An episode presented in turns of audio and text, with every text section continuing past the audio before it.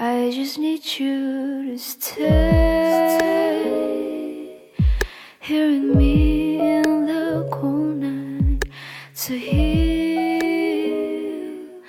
大家好，欢迎收听新一期的出逃电台，我是哈刺。我是小乐，嗯，一月份了，已经今年一月份，我们在想聊什么的时候，其实有想过，很多人都跟我们讲说，哎，你们电台好像都是很多渣男渣女啊，或者一些道德沦丧的爱情故事。就好像听我们电台一直在什么刷新三观，哇塞，见到了怎么怎么样，我们的人生怎么没有这么精彩，怎么没有这么多乱七八糟，或者是怎么怎么样的事儿？是经历了二零二零那个比较糟心的一年啊，所以在二零二一年的这个开头，其实我跟小乐想说，能不能提供给大家多一点的爱，让这种 温暖的东西充斥着我们的电台你。忘了吗？我们新年第一期就是渣男渣女，然后你现在哎，是吗？我忘了。你的记忆真的比鱼都短。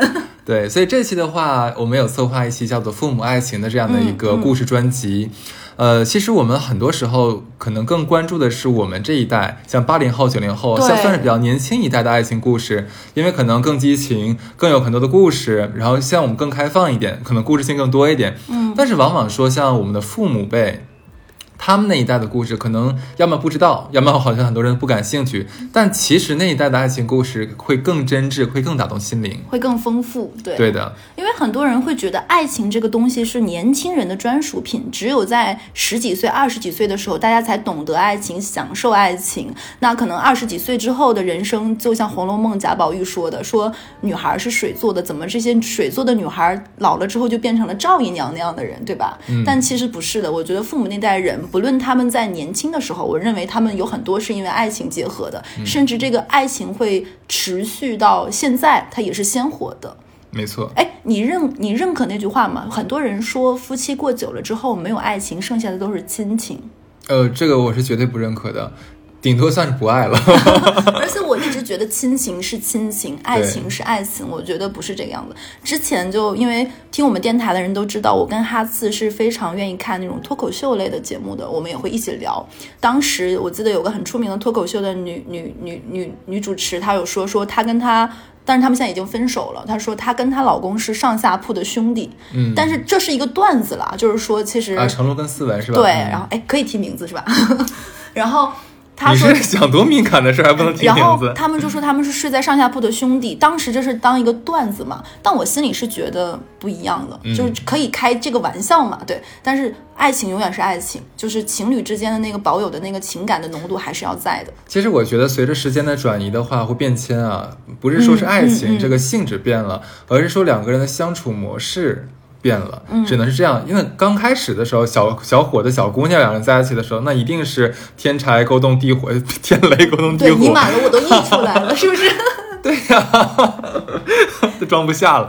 然后那肯定到慢慢慢慢慢的话，像到了三四十岁，到了五六十岁的话，那不可能也没有这个精力，对不对？再再去每一天你侬我侬，因为更多的是可能被柴米油盐酱醋茶，被孩子甚至是孙子孙女儿牵绊着。那这时候感情是要改变的，包括生理条件也不一样。当时有个很火的电视剧，就是讲类似于父母爱情，也有一个电视剧叫《父母爱情》，还有一个当时很火的电视剧叫《金婚》。其实它就是讲，就是一对儿，就是那个年代的父母那个年纪的人，他们一路一路走来的。我是觉得。父母的爱情，他们会随着不同的时代情况、家里的关系等等等等，它以不同的形式和方式。嗯，所以小乐这边的话，今天准备了什么故事？我爸妈，哎呦，你知道？期待期待，因为嗯。认识我的人都很羡慕我，因为我是在父母关系非常和谐的家庭长大的，就和谐到其实以前大宝或者是其他朋友单单就会有说说你是少数，嗯，其实不幸的家庭可能是大多数，像你这样家庭长大的小孩真的很少，很羡慕，嗯。就你会被保护的很好。我就举一个小例子啊，就是刚开那个很贵的酒店，就是三亚的那个亚特兰蒂斯，然后有一次我在加班，在吃就是加班的垃圾食品的时候，我爸跟我说说，哎，这段时间可能我跟你妈不太会接你电话，因为我带你妈去三亚玩了。然后我还跟我爸说，我说，哎，三亚有那个新开的酒店，有点贵，但是然后我爸说是啊，我们这次住的就是那个。我说。嗯，我就撒个娇嘛。我说，那你怎么没想带我呢？我忙完这阵儿有假期了之后，你可以带我一起去啊。我爸的第一反应就是，我要带你妈的。我为什么要带？我为什么要带你？带你还要多开一间，很贵的。你将来让你男朋友带你去啊。最后你说的是，原来小丑竟是我自己，是吗？然后呃就他理很理所当然，而且因为我妈妈是很喜欢小动物的人嘛，我爸爸会单独带我妈妈去长隆。去珠海的，去广州的，就是因为我妈妈喜欢看小动物。哎，你这个有浪漫到我。对，因为我妈很喜欢，而且很喜欢看水族馆，然后包括去那个冰雪世界。就听上去感觉是爸爸仍然像宠着小女孩一样的宠着妈妈。现在我爸爸会说，妈妈是大女儿，嗯我是小女儿，他会这么说。哎，这男的真行。对然后你爸真行。嗯，然后其实刚才跟哈次就我们在策划这一期的时候，我有一个就分享一个，其实我很怕我哭出来，就是听过我们电台的人都知道，我妈一五年得过鼻咽癌，嗯，然后那个时候就是当时的时候是我妈妈先是觉得不舒服，然后正好那个时候赶上了我妈妈的那个。更年期，然后他癌症之前的很多症状是跟更年期有点相似的，比如说会有点低烧，然后会易怒，然后会情绪有点歇斯底里，然后伴随着他那个时候也是更年期就会绝经嘛，一些症状，然后他就总说自己不舒服，然后我爸就会觉得你这么就是爱惜身体的一个人，然后每年都定期体检，然后我妈是完全不吃任何含有亚酸亚硝酸盐的东西的，嗯就比如什么榨菜、火腿肠、泡面，绝对不碰的人，就很养生。然后到秋季还会进补吃什么乱七八糟东西的这种人。然后我爸就觉得谁得病他都不会得病的，就是这么爱保养的一个人，然后还爱美。然后我爸就会觉得说，这肯定是更年期的连锁症状，嗯然后导致的。然后也去医院看了，然后看了几次都发现没有问题。然后我爸就会觉得这是更年期，就是作。然后他那年十一之前，我本来已经订了出去玩的机票了，我爸就会给我打电话，语重心长的说：“你要不然回来分散分散他的火力。”我实在是有点扛不住了，你妈已经作出花来了，就很易怒，动不动就哭，可能半夜突然说我难受，我要去医院。然后我爸说：“我看他好好的呀，就是在作我。”我爸就觉得说有点受不了了，你快回来。然后当然我爸也承诺了我很多好处，就是说你快回来。然后那年十一我就取消了出去玩，然后回家。然后回家的时候，我妈真的如我爸所说，非常的作。她的作的形式就是说我难受，但你看她好像好好的，你也看不出哪儿难受。然后正好她的其他症状跟生理期就是跟跟更年期也很相似。然后我们所有人都作，都觉得她是在作。然后结果在那一年的呃十一的第二天和第三天的时候，我妈突然跟我说，我不想在家待着了，我要去看海。我跟我爸在吃饭的时候啊，看海。我爸说，我妈说，对，我要去看海。想听海哭的声音。然后我爸说去哪儿看海呢？我妈说我不管，我要去看海。然后我爸就没有办法，临时当天开车带着我跟我妈，然后去了大大连那边有个叫红海滩的地方，然后那边还有海，就是可能无人的，就是跟南方的海不太一样，是那种辽阔的。十月份有点冷，然后没有人的海边，然后我爸跟我，我爸就开车带着我妈开了蛮久的去海边，然后当时是下午的时候，然后没有人，然后旁边都停着那种破破的渔船，然后那种粗就很粗的那种就是沙滩，然后就是脏脏破破的那种旧旧的那片海，但是非常开阔，是北方的那种景色。然后突然在海边的时候，我妈就哭了，就很意外。然后我跟我爸就去，我爸当时的跟我使了一个眼神是这又是哪一出？然后我也不敢说话，然后我妈突然就蹲在地上哭了。然后我妈我妈说她想她妈妈了，因为如果如果她她妈妈在的话，一定会相信她，她是真的难受。然后说为什么没有人相信她，她真的不舒服，她不是在作。然后我跟我爸爸就吓到了，就是我们从来没想过她是真的很难受。然后我跟我爸爸都不敢接话，然后我就很抱歉。然后我妈说：“她说如果我妈妈活着的话，一定会相信她，她真的很难受。她说她很想她妈妈。”然后我跟我爸那一刻就觉得她可能是真的真的很不舒服。然后我爸就跟我就也有点害怕。然后我爸说现在是十一，就是医院的好的大夫肯定都在休息。然后十一结束之后我就再去医院。然后我也当时被吓到，就就因为不会觉得他到底有多难受，因为去查了也没有什么问题。然后十一结束之后，我其实想再休两天。然后我爸说没什么事儿了，你先回去上班。然后，然后我就回去了。然后我爸就带我妈去看病。然后我印象很深刻，那天我在加班，就真的在加班。然后加班的时候，我突然接到我爸的一个电话，然后我爸那边人就慌了。我爸说：“你现在请假吧。”然后我说：“怎么？”他说：“给你妈再做切片，应该是癌症，然后应该不是太好，不是前面，明天出结果。”你知道我当时的第一反应是什么吗？我说：“可我报告没写完。”真的真的，我说我报告没写完。我爸说：“你你先回来，因为我当时已经傻掉了，被打懵了。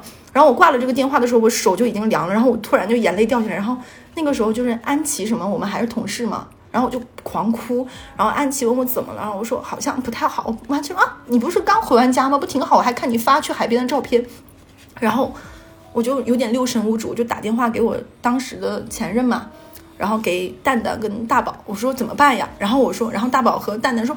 你是傻逼吗？你现在就买机票回家呀！我说我，但是我报告那些了，要开年就是要开那个季度会了。然后他说，就是真的会懵掉。然后我很感谢那个时候大宝和蛋蛋第一时间就打车，因为我当时上班的地方很偏，他们俩打车说你不要慌，你在公司等我们，我们来我们来看你。然后他们来公司，然后陪着我把机票订完，然后我回家。然后我从小到大从来没有见到过我爸哭。然后我爸见到我就说，觉得很抱歉，就如果不是因为他不相信，不会耽误那么久。然后，但是也不怪爸爸，因为也不是没有去做过检查，是没有检查出东西来啊。然后就之前我从来没学过爸妈是爱情或者什么，从来没有想过。然后那一刻我爸就哭了，我爸说怎么办呀？就是以前家里什么事情都是你妈张罗的，如果真的出什么事儿怎么办？然后，然后那个时候我们不是就是我缓一下，然后。那个时候我们不当时不是住在吉大嘛，然后吉大的那个医院里面，癌症是在顶楼的。然后我印象很深刻，当时刚进去的时候是不确诊的人是住在一起的嘛，就是可能你是因为什么肿瘤来住进去的，然后一个病房里会人会很多。然后当时住进第一区，你知道东北阿姨住在同一个病房里就会超级的热闹，就啊就两句话就打成一片，就像东北阿姨在同一个火车车厢里就会很热闹一样。然后。大家就其乐融融在一个病房里，你吃个啥分分一点，我吃个什么分一点，就丝毫没有。然后，我妈住进去的第二天的时候，有一个有一个阿姨住进来了。然后东北的秋冬是会储藏冬菜的，就比如说买土豆啊，买买白菜啊，买什么的。然后那个阿姨就是因为往家里扛了几斤白菜和土豆，然后伤着了，感冒了，然后。乳腺癌复发了，二进宫，在可能这是他们的说法，然后，然后还在那开玩笑说，哎，我就为了五十块钱土豆，然后就又又得病了，住院怎么怎么样？他从被发现到去世大概就五六天，哦，然后瞬间你知道他那个床空了之后，整个病房的氛围就变了，就一下子就情绪就你就会觉得对，然后我妈妈整个人就荡下来了，因为她那个时候。刚发现那个癌症嘛，然后我爸就说不行，一定要换成单人病房，因为这个会影响到我妈的情绪。然后你知道，就会有一些人，就是你的亲戚啊，就是八竿子打不着。就比如说我之前讲过那个想掐死的兄弟姐妹那个，嗯，他们他家的亲戚就会说说很贵的单间是不能报销，怎么怎么样的。我爸就会说说关他们屁事。对啊，我我爸说我老婆关你什么事？然后然后我爸会。跟我单独偷偷的哭，说怎么办呀？如果我我没有办法想象，他会在什么时候来找你哭？就可能比如说他关了门走出来说去打饭的时候，就跟我说说怎么办？我好担心，我不能离开你妈，怎么怎么样？那叔叔当时他是有那种嚎啕大哭吗？还是说只是就很隐忍嘛？毕竟我爸也是所谓的东北一米八几的男人，对对对，就还很那个什么，然后跟我说说你可不可以多留下一段时间？因为我觉得我有点慌。然后然后那个时候就是。后面我才知道，其实看病花了蛮多钱，有很多是不能报销的。但我爸爸觉得无所谓。然后那个时候，后面我记得再过了一段时间会出治疗癌症有什么靶向药这一类的嘛。然后我爸爸说：“你我我不会给你留钱的。以以后如果医疗技技术再先进，你妈的病能够痊愈痊愈，我们家的钱都是要留给妈妈治病的。”妈妈嫁对人了，对我爸就这么说。我爸说，我爸当时就是说想去看看，然后他特地也有去看，说靶向药是多少钱一支，要打几支。但那个东西好像是要跟基因先天决定能不能治愈的。然后他会带着我妈去看，他还会提前跟我说说，好怕这次去跑一场空，然后让你妈妈白高兴一场。但但我就觉得父母爱情我是相信的，嗯。那但是也有一些亲戚就会很酸，拿我爸妈的故事说啊，你看看乐爸对乐妈多好，怎么怎么样？你有见过爸爸妈妈那个年纪的人上街会手拉手吗？很少很少。我爸妈会哦，对，因为我爸我妈是那种个子小小的，很自然的那种，一出了家门，走上了街头就会爸爸牵起妈妈的手。对，要不然我妈怎么会有个外号叫香姐呢？就是有人说我爸牵着我妈的手，就像我爸拎了个拉杆箱。嗯，对，然后还有一点就是，如果看电视的时候，我爸会自然的把，就是两个人如果在那里，就是女生看看在沙发上看电视的时候，就会很爱歪着啊躺着，我爸会很自然的把我妈妈的腿放在自己腿上，就是很多小细节，是不是？爸爸妈妈已经结婚多少年了？他们结婚三十多年了，三十多年，对对四十年对，。我从来没有。见过他们俩在我面前吵架。对，然后然后我们家是那种非常传统的男主外女主内的家庭，嗯然后可能我爸就是那种标准的东北男的，就是不太做家务什么的。嗯，然后我有的时候会说，哦，将来找老公一定不要找就是爸爸这样的，就是会会跟妈妈不干活。嗯你知道我妈会说什么？嚯，你能找到我这样老公，算你厉害。的确是，然后就很多很多我我的同龄人会有那种，比如说结婚生子了嘛，然后就会有有一方父母，就比如说爸爸妈妈单独会分开，妈妈过来上海照顾女儿怀孕了怎么怎么样，我妈妈是会明确跟我说说。我跟你爸爸是不会拆开的，我们俩不会有一个人单独为了你跑到上海来的，我们俩是要在一起的，因为我这辈子是要跟我老公在一起生活的，而不是为了你活着的。这个真的是非常非常少见，活明白了的父母。因为我们父母那一代人很多都是，哎呀，有了孩子之后，孩子就是我的命，我这辈子全都要围着孩子这个呃这个活着绕着。这个我觉得是非常的给给自己很大的压力，然后给孩子也很大的压力。就应该其实像你爸爸妈妈一样，就是想的非常好。我的老伴儿，对吧？我的老公，我的老婆，那才是我最终最终陪我走到最后的人。儿女有一天一定会走的，他会有他的家庭。然后特别搞笑，有一次在我们家吃饭你，都不想接着我的话说一下吗？我想接着你的话说，我就跟你接着这个事情说。哎，好尴尬。不是，我就想说，就你说的是对的。然后很多人就会觉得，爸妈就一定要理所当然的为了小孩做什么，然后到了老年你就要带小孩怎么样？我妈说我不会帮你带的，我的老年要一样精彩。然后跟你爸爸一起，比如说去迪士尼呀，去看长去长隆啊，出去玩。然后因为我妈现在身体的原因，可能不能去太远，坐太久的飞机，这是对我爸来说是一个遗憾，因为他觉得嗯以前工作太忙，家里可能条件一般，然后没有去国外很多很多地方。我爸对此就很遗憾，我妈就会，我爸就会尽可能带我妈去，呃，各种其其其他的地方。而且我妈以前很爱喝酒，嗯，我爸是滴酒不沾。这个在东北其实是很少很少见，对不对？关键是妈妈爱喝酒，爸爸不爱喝酒，对我爸东北很奇怪。我爸是一口不喝酒，嗯但是我爸会带着我妈去买。比如说，我爸如果看到一个什么什么酒，说哦，好像这个蛮出名，然后他就会给我妈妈买回来。就一直惦记着妈妈。对对，然后我们这个真的很少见。一般一一般啊，男人毕竟相对来说，在我们世俗定义里面是比较粗枝大叶，嗯可能心没有那么细。那可能自己平时不接触，像不喝酒的话，其实不太会在外面那么注意是的，更何，但是爸爸会为了妈妈，所远远的记着妈妈喜欢什么，即使自己不喜欢、不想注意的东西。到现在我可能就是因为这是我爸妈养成的习惯。我爸以前会出差很多，我爸每到一个地方出差都会想着给我妈妈带礼物。每到每到一个地方都会带，所以我小的时候，我爸，比如说我爸爸去北戴河，他会带那边，比如说带个海螺，跟我妈很浪漫的说：“你听。”那个时候家里 因为那个时候可能家境 家境不好的时候，然后我爸说买不了什么别的东西，送我妈一个海螺。太浪漫了。对，然后然后那个时候不是很东北女人都是有致命的对于皮哎，不草是，不好意思，那个海螺的事情我还没过去。就是我现在，我忽然脑海中有这个画面了，你知道吗？就是东北的一个粗枝大叶的一个大老爷们儿，你像我妈一米八五，一百八十斤，你知道是一个山一样的，庞然大物庞然大物，真的对啊，然后然后回从外地回来之后，从那个自己的旅行箱里面，拿海螺。噔掏出一个海螺，就说没有什么东西买给你，然后就是找这个觉得应该送给你，可能后在耳朵上能听到海浪的声音了，不是？我真的觉得很浪漫的，这个极少发生在我们东北。因为我妈很喜欢海，你也能听前面那个我哭的事情，你也知道，我妈很喜欢海，我爸就会跟她说，嗯而且我妈喜欢穿花裙子，我爸去外面还会给她买花裙子，虽然审美奇差，但是买了就是很值得高兴的事儿。，嗯然后就我爸就会有很多这样的小细节，然后我之前就会就刚才说嘛，我就说我爸懒怎么怎么样，然后我妈说你要是能找到这样的老公，我算你厉害。现在我觉得真香，真我妈说的是对的。这种爱情太少见了，你这边我也是头一次听说。对啊，然后有一次就是我后面有一次蛋蛋第一次见到我爸的时候，他对我爸的评价就是两个字：温柔。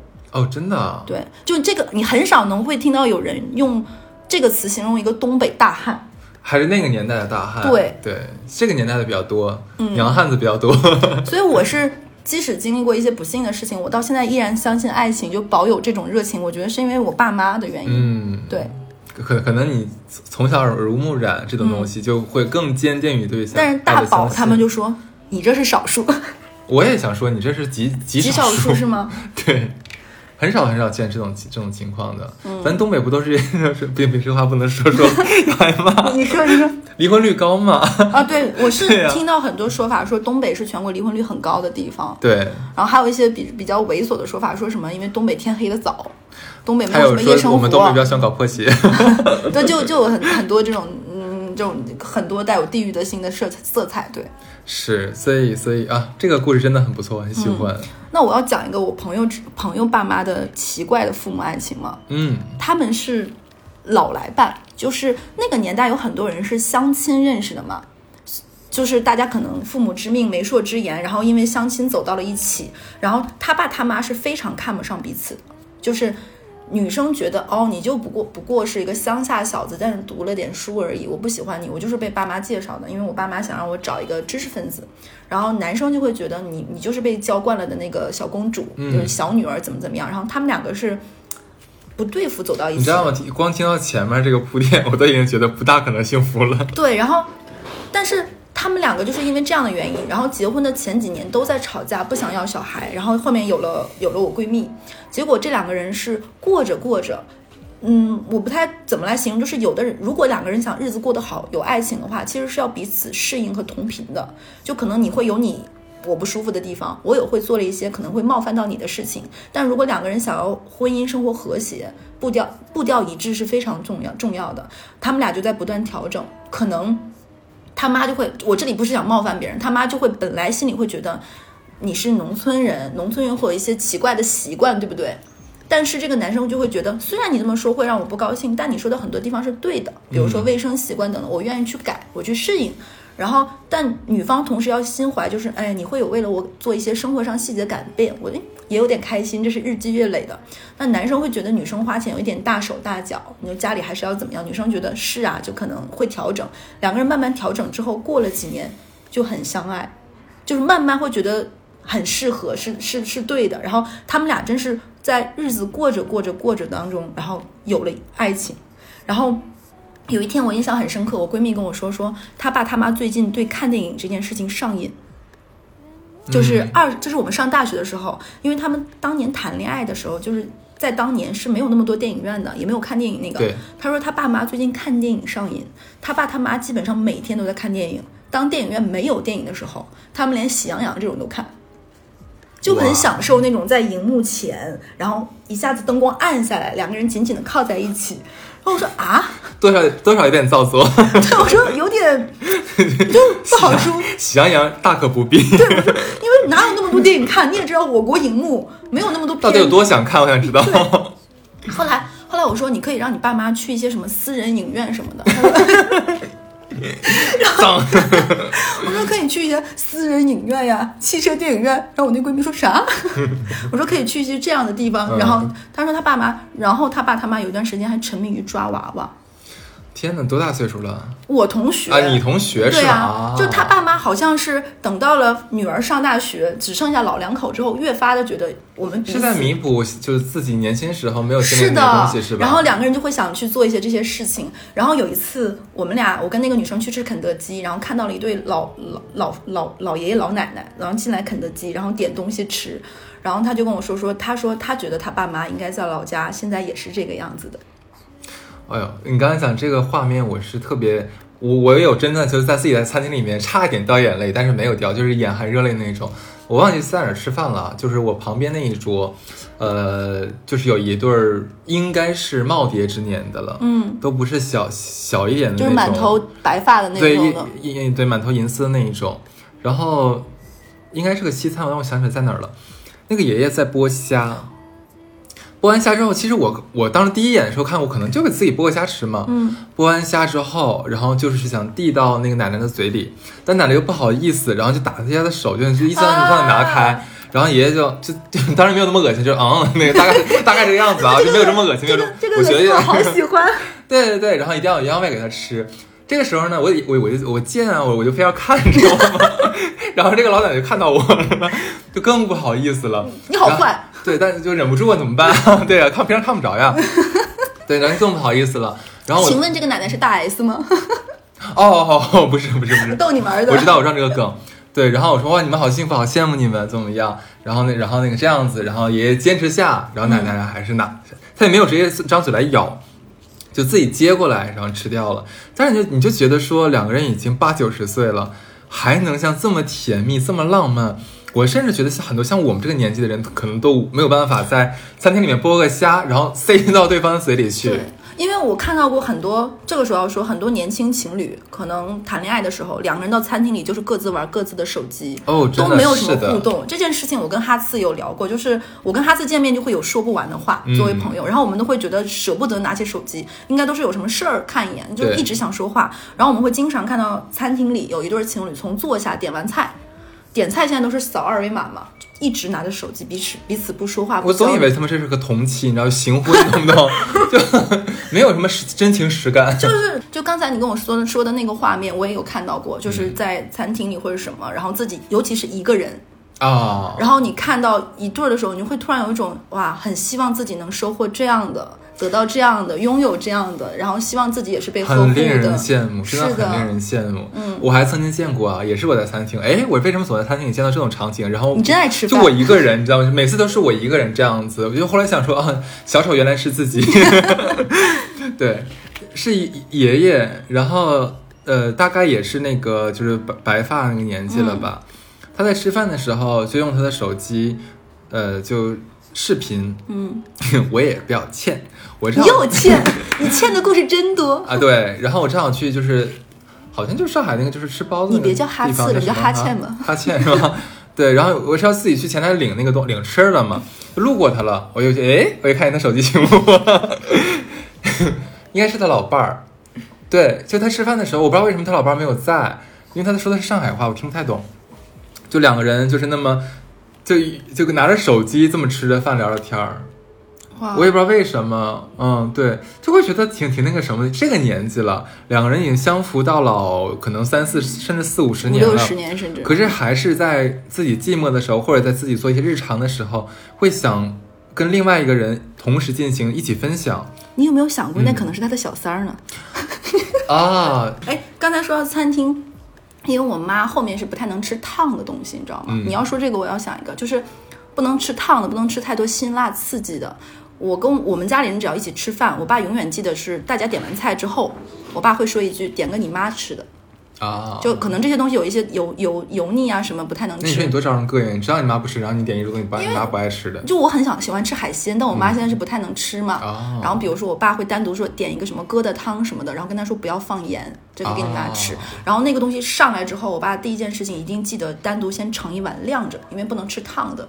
然后全桌全桌很多人都会用眼神交流，就是看你看你看你看你看，就这个样子，你知道吗？然后就是桌上的很多男性就会受到这种自己来自自己配偶的那种眼神的那种毒打，然后他们就默默的就会，因为很多东北男生是不太愿意做这些事情的，然后会有点不好意思。但我爸会觉得，都这把年纪了，我老婆我不疼谁疼呢？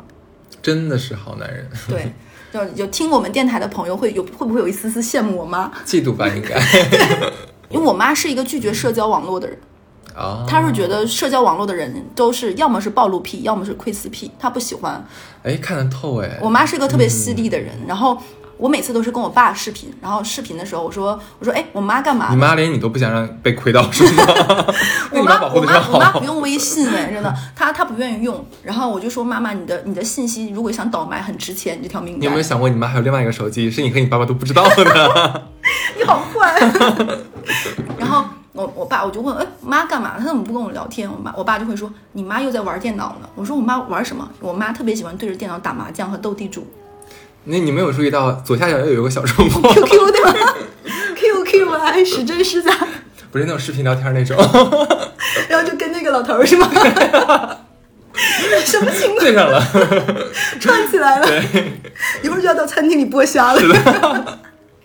什么东西啊，真的。烦死了。然后我爸就会，我爸就会举着手机说：“你等一下啊，我让你妈跟你视频。”然后就会发现我妈非常在那视频什么，那戴面具挡着脸是吧？我 妈就会在那边跟着电脑四桶三万糊了碰，然后我妈就会很很着急的转过头说：“哎。”然后继续跟着对着电脑打打那个什么，我爸就会举着手机哦，让我妈跟我视频。我爸我妈会说：“你拿一下，我拿一下，这边牌等着我呢。”然后我爸就会很耐心。嗯但我爸也会有一个坏习惯，就是我爸很爱抽烟，嗯然后我妈又很爱收拾嘛，然后我爸我妈就会说说每个男人都会有习惯的，你不能说让一个人完全变成百分之百如你所想象，就这这就是爱情的样子。我妈说那都会有坏习惯呀，那每个人就比如说。我妈说，我将来肯定不是我当年以前幻想的时候，绝对不会想找你爸爸这样的人。但是我跟你爸爸在一起，从认识到结婚到现在，就会过得很开心。然后我妈妈说，看看人呢，看男人呢，不能只看表面。我妈说，你就是个肤浅的人，你看男人就不行，不如我。我跟你讲，老妈这就是凡尔赛了，你知道吗？她自己不小心碰上这么好的了。然后就好像就是章子怡导师就是说，你不要演烂戏烂戏，你不要接烂片儿，你知道吗？他妈的是是谁谁想找烂男人，谁想找烂女人，对吧？那不是都碰上了吗？他们要真的真的看得出来的话，那谁还找呢？哎，我跟你说，对？对我妈这一刻特别特别像那个，就是那个鞠婧祎嘛。鞠婧祎说，鞠婧祎人家问她说，哎，你为什么头发这么这么浓密的嘛？她说天生的，对，就很气人？很生气。对我，因为我妈有的时候特别气有被冒犯到，对，然后 比如说姐妹之间一起聚餐嘛，嗯你知道我爸爸，我爸爸是不喝酒的，滴酒不沾。但是我爸会说，那我伺候局吧，就比如说我大姨、二姨，我还，以为啊亲姐妹啊，对亲姐妹，嗯然后来我们家吃饭，然后我妈会把酒摆，我那个时候我妈妈还没生病，我爸会把酒摆好，然后自己去另外一边跟我一起喝汽水。哦，喝红宝来嘛，北方喝，哦然后就看到我爸跟我跟我们这个儿童桌在一起喝汽水，然后我妈妈的几个姐妹在那里喝酒，一人一瓶白酒。我觉得你爸真的挺挺奇怪的，就我爸就看我妈这样奇奇奇怪怪、疯疯癫癫，我爸居然很很喜欢，而且我爸是一个话非常少的男人。然后我爸就说，每天家里就是我跟我妈的声音充斥。然后那个时候不是我爸爸、我妈不是住院嘛，然后家里没有人。然后突然有一天，我爸说：“你你在忙吗？”因为我上班时间，我爸不太会给我打电话，因为他觉得会打扰我嘛。他说：“你陪我说会话呗，家里太安静了，我想你妈。”哎呦天哪，这个话对，就是很多人开玩笑说东北男人回家第一件事就是你妈呢。我爸就是这种人，标准的。我爸要先找到我妈，对，哦，你在这儿，你在干嘛？好，我再去干我的事情。啊，天哪，真的好爱好爱啊！对，就就真的，我我也很纳闷，就有的时候就是后面有人问我说经历过一些不愉快的事情，那你还相信爱情吗？我一直很坚信，我相信，嗯，因为就是因为爸妈就感情太好了，而且我爸会说出什么话？我爸会说，你之前的一些不幸福并不怪你，就是嗯不是你的问题，就是你还可以遇到更好的，或者你也可以单身，你就不要着急。对，然后后面也会有一些人给我介绍一些男生，然后我爸、我妈、我爸听到第一件事情就是说，你为什么着急谈恋爱？干嘛要谈恋爱？你要看清楚啊！我们过来，我们立马就过来，然 后就是很很，他们很不一样，对。挺奇妙的父母。对，然后也是很非常，我一直觉得他们是非常少见的，因为我以前不觉得少见，就我每天看到嘛，但后面我有你给我出去！因为我每天看到他们这个样子，我习惯了，包括有的时候我妈可能在干嘛，我爸会给我妈喂水果的，就我妈在打麻将啊，就我妈很沉迷一样。天我哪！我妈收到的新年礼物是点名道姓说我要一个 iPad，因为这样可以躺床上继续斗地主。我想问一下，那你身边的话，除了爸爸妈妈之外，那其他人会这么浪漫吗？鸡飞狗跳，对，对 对不对？对不对？对不对？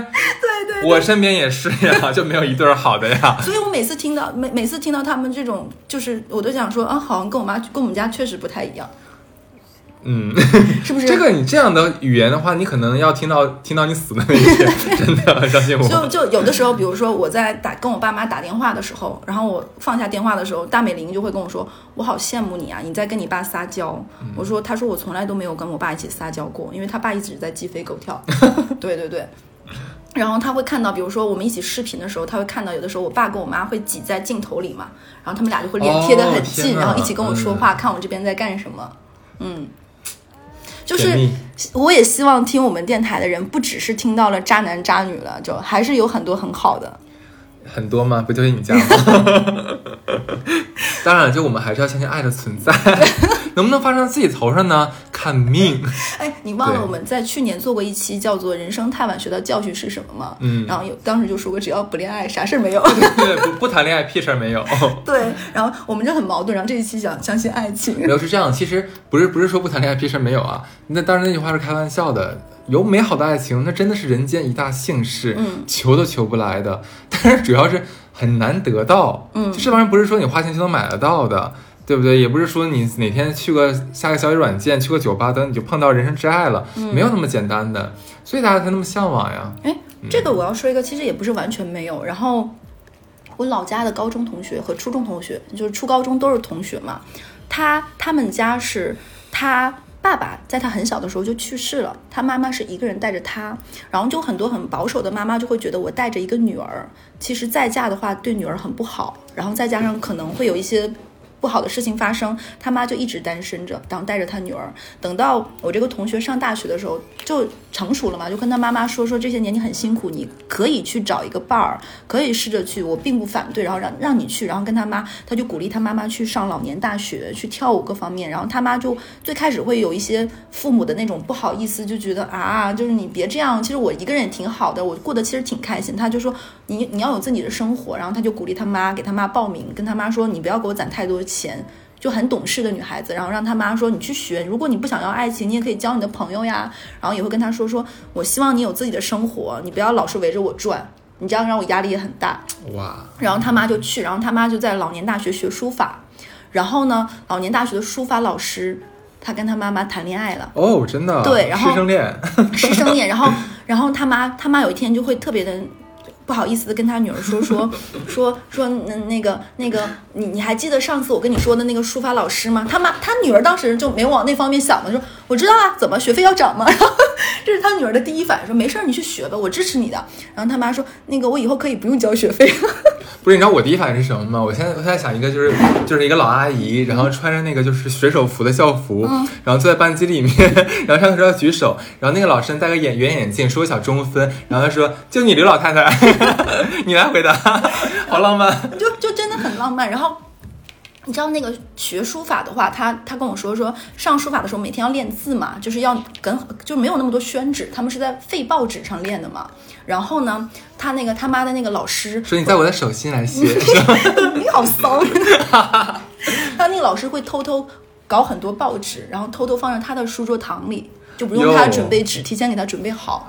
然后他们那个书法班到过年的时候会组织这些上老年大学的人去在那个热闹的街边，那个就是摆那种就是写春联的摊，是免费赠送的那种，然后鼓励大家继续学。你看你今年写的字很好。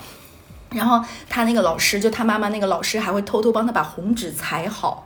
给他带过去，说你不用去，然后还会给他带早饭，然后说东北的天很冷，你一定要多穿一点，怎么怎么，因为写字要是就是冬天在东北的街头，是手会在外面会冷嘛。对对对。然后那个老师还提前会给他带好那种暖手宝，你相信不到，就是上大学之后他妈第一次相信爱，就第一次发现爱情，然后他妈说你别生气呗，你爸从来没这么对过我。就我怎么会生气？我们都希望父母的。然后他女儿说：“我一点都不生气，我听到你这些很开心。虽然我现在单身，有点生气。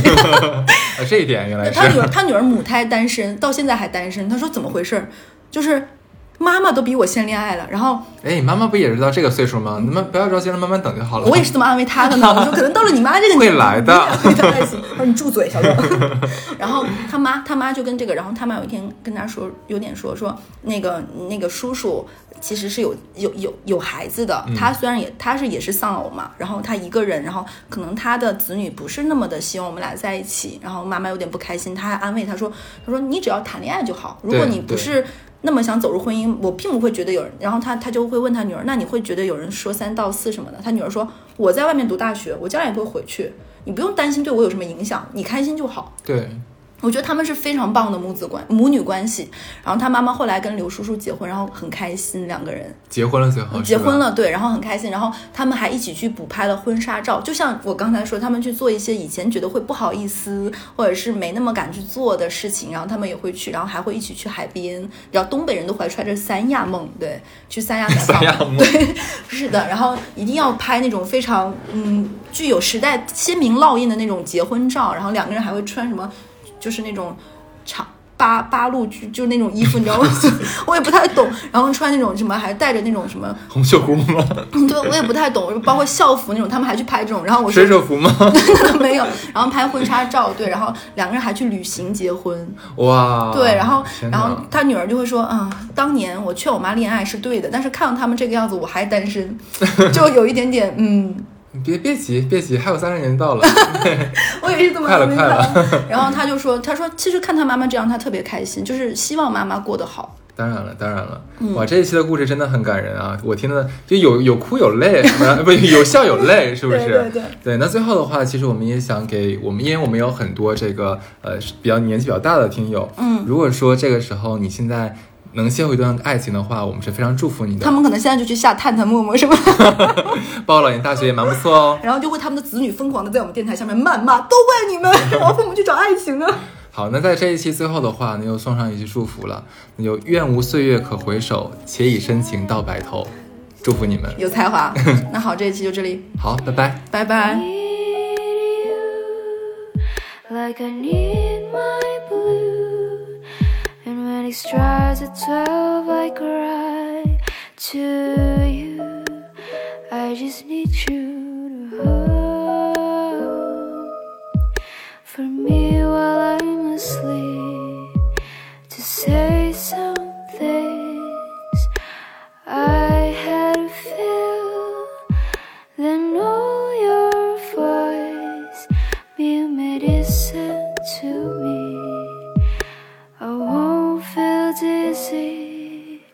if you're here in